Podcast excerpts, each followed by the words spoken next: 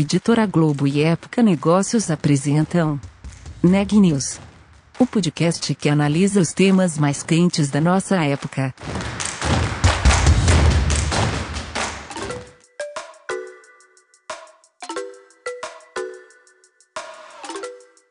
Olá, eu sou Elisa Campos da Época Negócios. Hoje é quarta-feira, dia 6 de maio, e eu estou acompanhada da repórter Sabrina Bezerra. Esse é mais um episódio do podcast Neg News, uma série de reportagens especiais sobre a pandemia do novo coronavírus. O episódio de hoje é dedicado àquelas pessoas que tinham planos de mudar de emprego e foram pegas de surpresa pelo novo coronavírus. Muitas agora se perguntam se esse é de fato um momento adequado para mudanças. A Sabrina foi atrás dessas respostas. Oi, Elisa! Para ajudá-los a decidir se vale ou não a pena mudar de emprego, eu conversei com Leonardo Berto, da consultoria de RH Robert Half. Ele conta quais são os fatores que o profissional deve levar em consideração antes da troca, se o salário e benefícios devem ser comparados, se vale negociar ou não com o gestor. A entrevista está bem bacana, confira!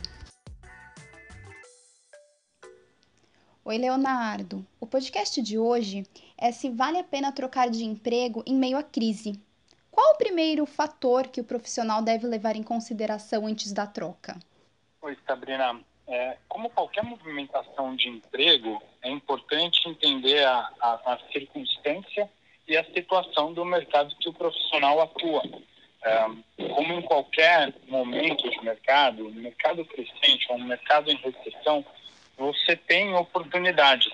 A agenda, o ambiente das empresas muda bastante, porém o planejamento, a estratégia sempre vai existir.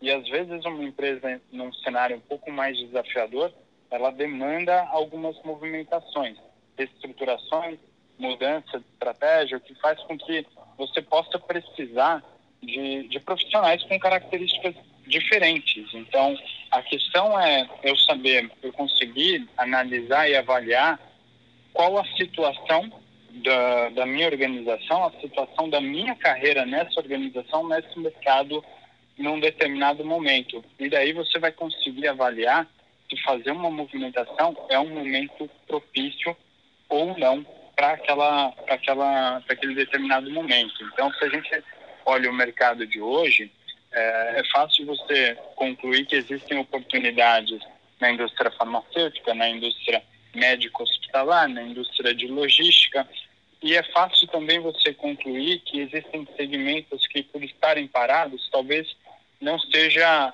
a melhor oportunidade. E é justamente aí que mora o segredo. Numa dessas, você encontra organizações que precisam aproveitar esse momento e tocar um projeto que estava engavetado ou é, é, mudar a dinâmica com que uma área funciona e aí pode sim é, é ser uma boa oportunidade para uma movimentação profissional. Bacana, Leonardo. É, e quais benefícios, além desse, ele deve colocar em pauta? Como medir se vale a pena, se não vale? É importante levar em consideração que tipo de estrutura eu tenho a meu favor hoje né? Então, quais as condições a empresa me oferece para desenvolver um bom trabalho? Qual a, a, relação que eu tenho com a minha gestão? É, qual a relação que eu tenho com os pares, os clientes internos? Para você poder chegar na, na real conclusão de quais são os motivos que te levam a buscar por uma movimentação profissional. Né? E, e fazer o comparativo também com o que está sendo oferecido na outra ponta ou com as condições que normalmente são empregadas é, por aquela companhia ou por aquele mercado.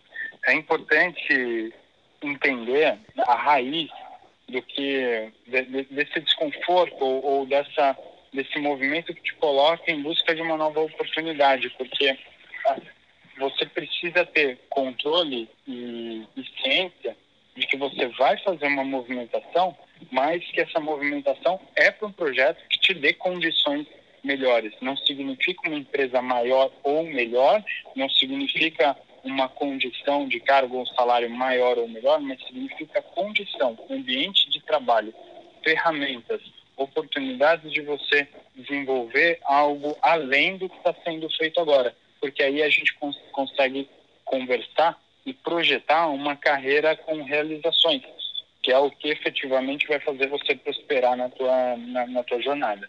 A gente confunde muito, às vezes, é, sucesso com crescimento objetivamente financeiro ou de cargo. E, na verdade, as mais interessantes posições, as empresas mais interessantes hoje, elas, elas buscam é, é a discussão a respeito da realização. Né? Então, nem sempre um projeto, é, para ser considerado bem sucedido, a gente está olhando somente o resultado final. A gente está olhando a consistência, a gente está olhando a forma como ele foi construído, estruturado.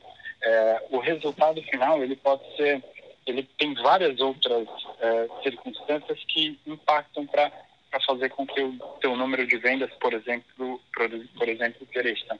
Agora, a forma como o projeto foi construído e estruturado diz mais sobre você como profissional do que propriamente exclusivamente o resultado. Eu vou dar um exemplo.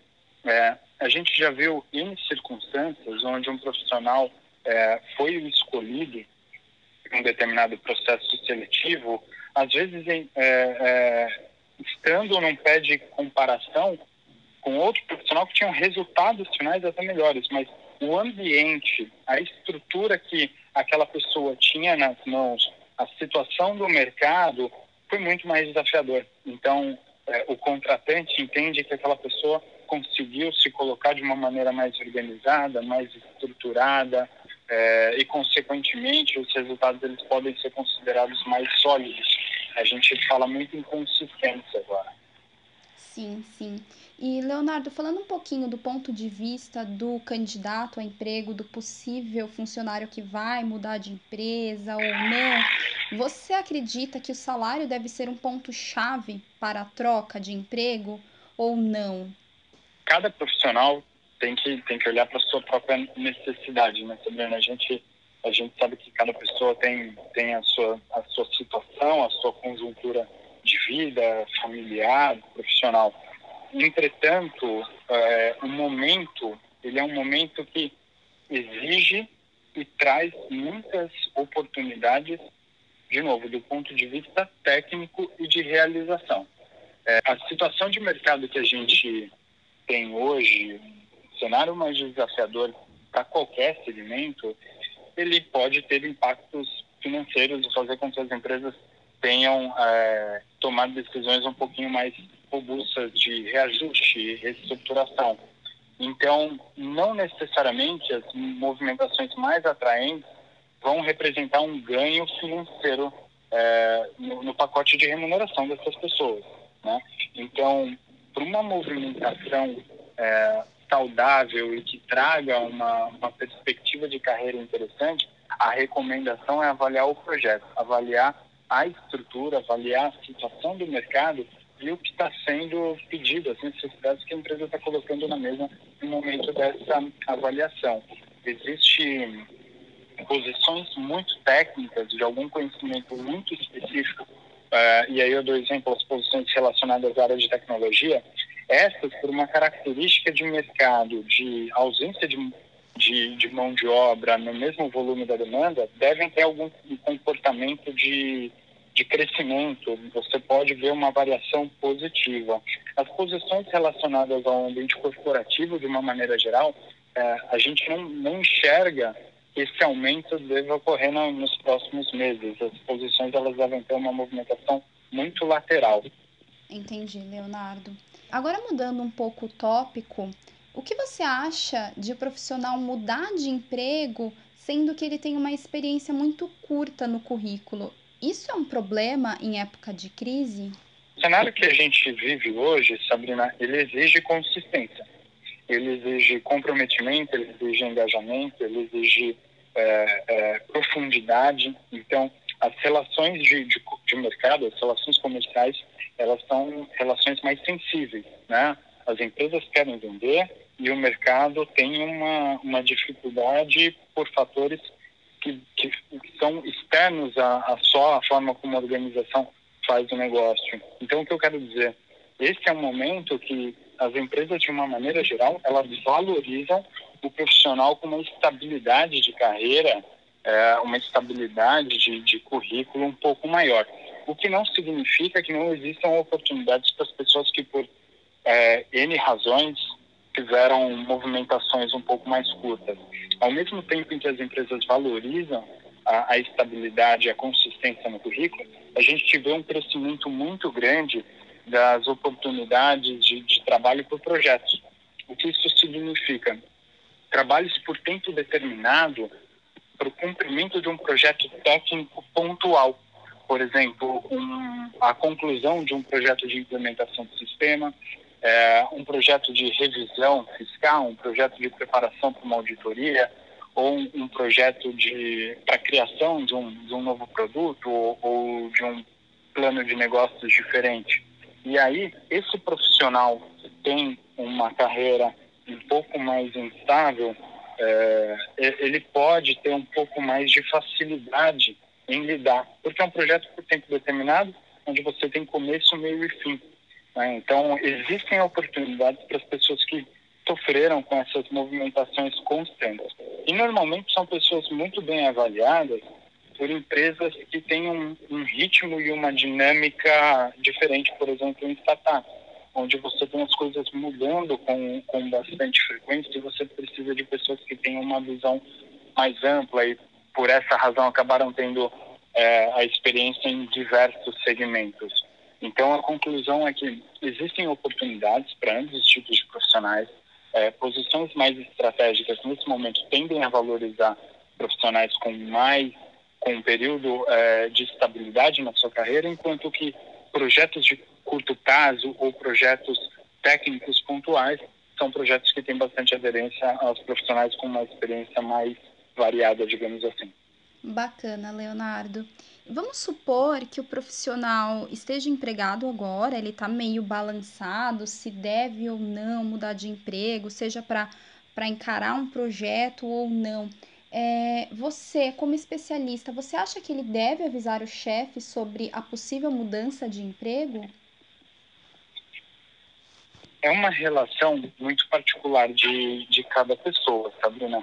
É, eu conheço inúmeras pessoas que têm uma relação bastante aberta, transparente e, e, e têm uma postura de, de conversa sobre carreira de uma maneira mais frequente mas, é, por um outro lado, é, é um momento muito sensível para todas as organizações. Então, a recomendação é que a pessoa ela, ela comunique, ela se comunique no momento em que ela tem o domínio dessas informações. Ou seja, é uma decisão muito particular dela. É, é uma decisão que ela deve ser trabalhada no momento em que ela julgar o conforto é, o que a gente recomenda é que não seja feito nenhum tipo de barganha ou de negociação de uma eventual contraproposta.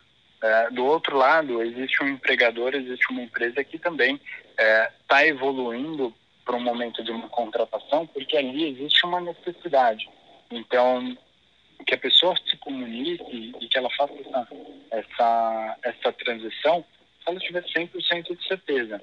Do contrário, ela pode se expor num momento em que ninguém quer é, essa exposição, né, em nenhum dos lados. Então, você acredita que o profissional não deve tentar negociar com o chefe? Vamos supor que ele recebeu uma proposta de emprego e, e ele está balançado. Você acredita que é melhor, se ele não tem a certeza, neste momento, não falar com o chefe e tentar negociar? Caso o valor seja maior ou os benefícios sejam melhores? a gente não recomenda a contraproposta como uma ferramenta de, de retenção. Qual que é o ponto? Não é o fato de ter uma outra proposta na mão que vai fazer com que sejam ajustadas as razões pela qual ele está insatisfeito para sair. Né? Então, o que eu quero dizer? Durante a estadia dele, né, durante o período que ele está colaborando no empregador atual, as conversas de, de feedback, a relação com a liderança, tem que ser claro o suficiente para que ele não precise chegar a esse ponto, para que ele não chegue a esse ponto. A partir do momento que ele tomou a decisão de conversar, de olhar para o mercado lá fora, que ele entrou em um processo seletivo, investiu energia, investiu tempo, é muito pouco provável que ele, por uma situação de contraproposta, que aquela questão da estrutura ou do, do projeto que ele não, não foi o responsável ou a relação com o chefe ela, ela mude por conta de, um, de uma pequena soma de valores. Entende? A, a questão é trazer uma avaliação pessoal, primeiro, antes de ir para mercado buscar uma nova oportunidade. Porque, de novo, a gente está falando de consistência. Tenho certeza que um ambiente bem estruturado, um ambiente organizado, uma relação transparente com a liderança, a performance de acordo, o crescimento dessa pessoa vem de forma natural. Então é uma exposição que ela não deveria se colocar. Entendi. Se a pessoa de repente consegue um novo emprego, você tem alguma dica para ela se inserir na nova equipe enquanto todos estão trabalhando de forma remota?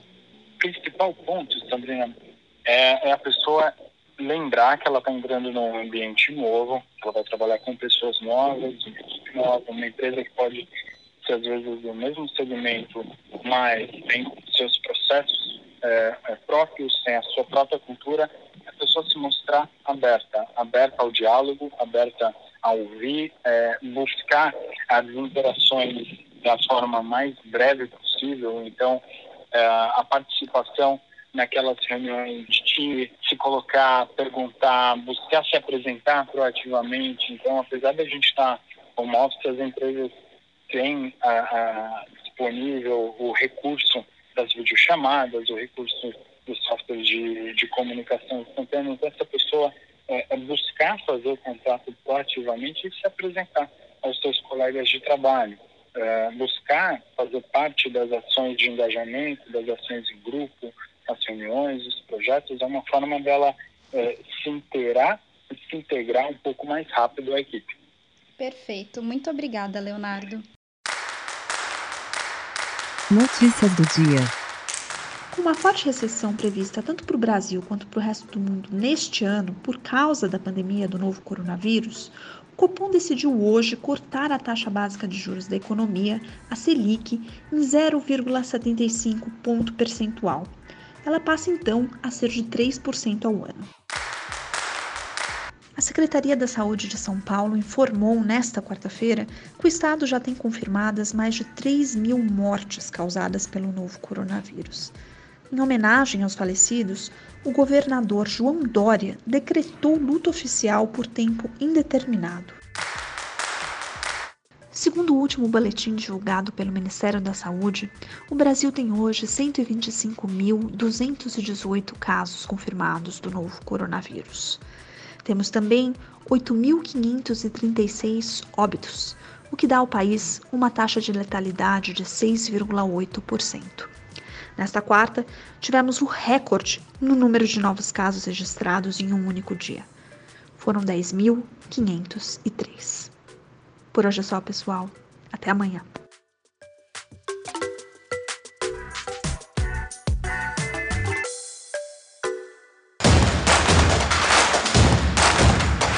Esse podcast é um oferecimento de Época Negócios. Inspiração para inovar. Não deixe de conferir nossos outros podcasts. Presidente Entrevista Presidente. The Office. E os negócios da nossa época. Ouça, acompanhe, compartilhe. Vamos fazer deste podcast o nosso ponto de encontro.